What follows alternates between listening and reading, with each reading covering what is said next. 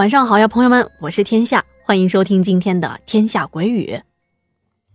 今天要跟大家讲的这个故事呢，跟一个古老又神秘的职业有很大的关系。这个职业呀，我们湖北和湖南的小伙伴以及生活在江河一带的朋友们，可能都非常的熟悉，那就是排客。排客是什么呢？您可能在电视上看到过哈，竹排上。放着一些货物，有个人呢撑着竹篙，把这些货物送到大江南北。古时候的道路可不像现在这么发达，那会儿呢，除了走陆运，还有一种就是走水运。特别是在湖南这个地界儿，山林繁茂，陆路不通，那么这个时候排客就应运而生了。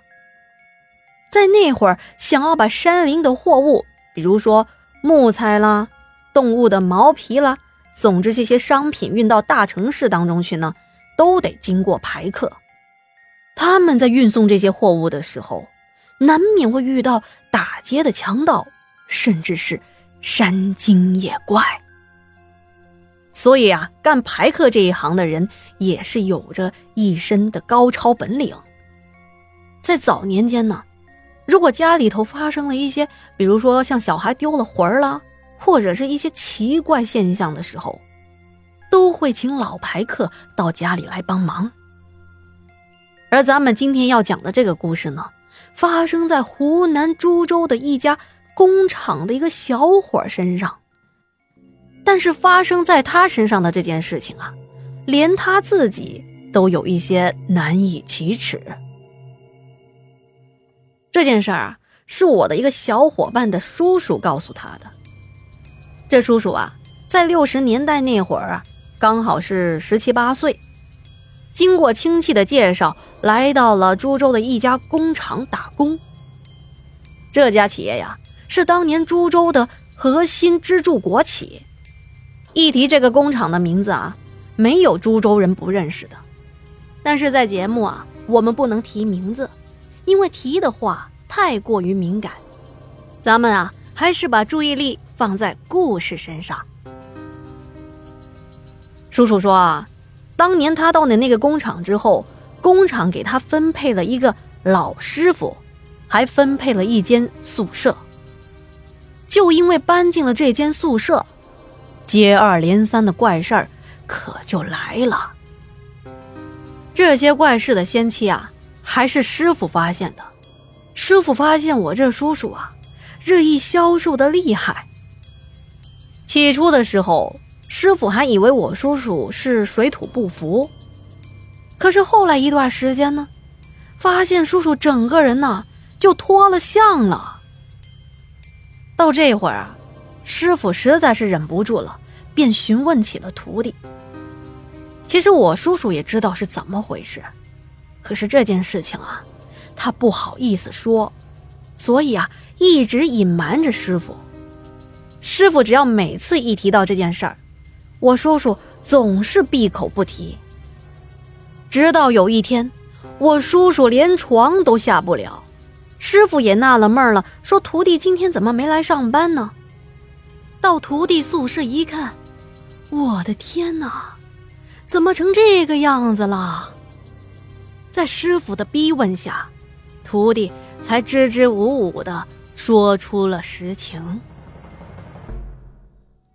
哎，师傅啊，其实这件事儿我都不知道该怎么开口。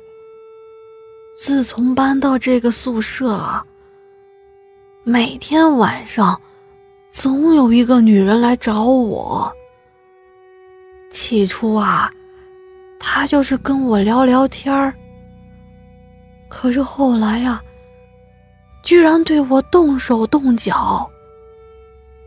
可是她长得太漂亮了，我呀也没忍住，就，哎，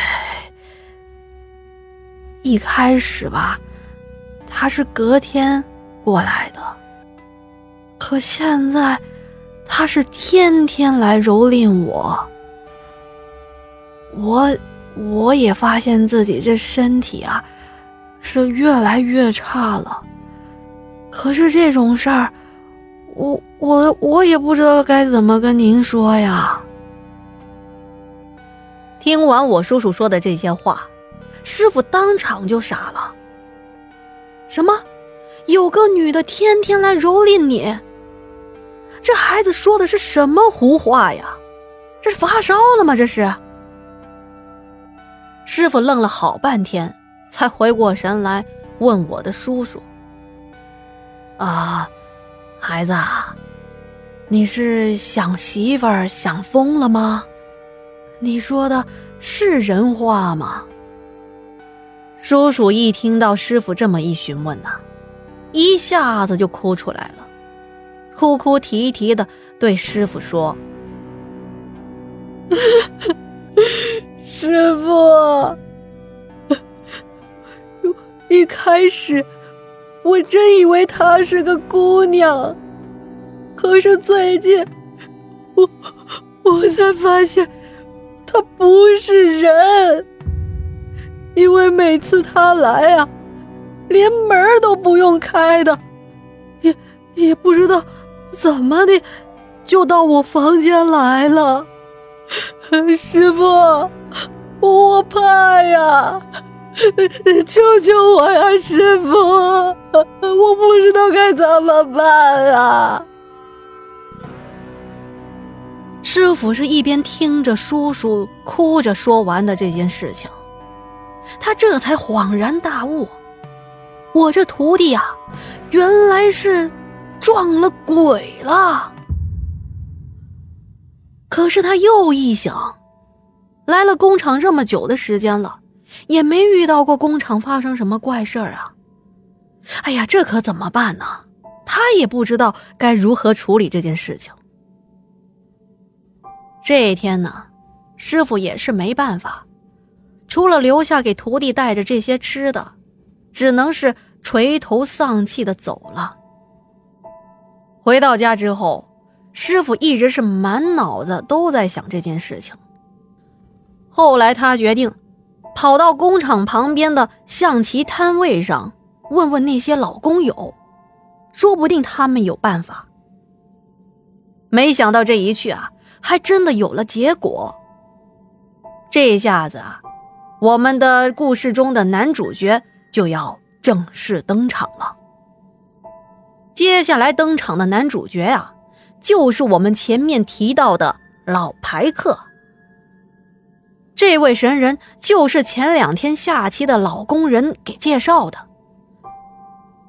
师傅跟老牌客见面的这一天，大老远的看见他，哎呦我的天哪，这人呢实在是与众不同啊！这个人身高不足一米六，全身的筋骨，而且皮肤啊晒得黝黑。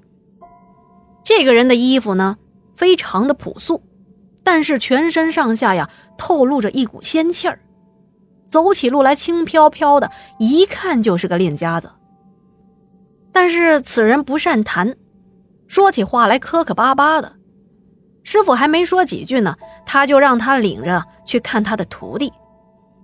师傅当时也是很紧张，哆哆嗦嗦的带着牌客就来到了徒弟的家里。可是还没能走进屋里，老牌客就站在了屋门口，不动了。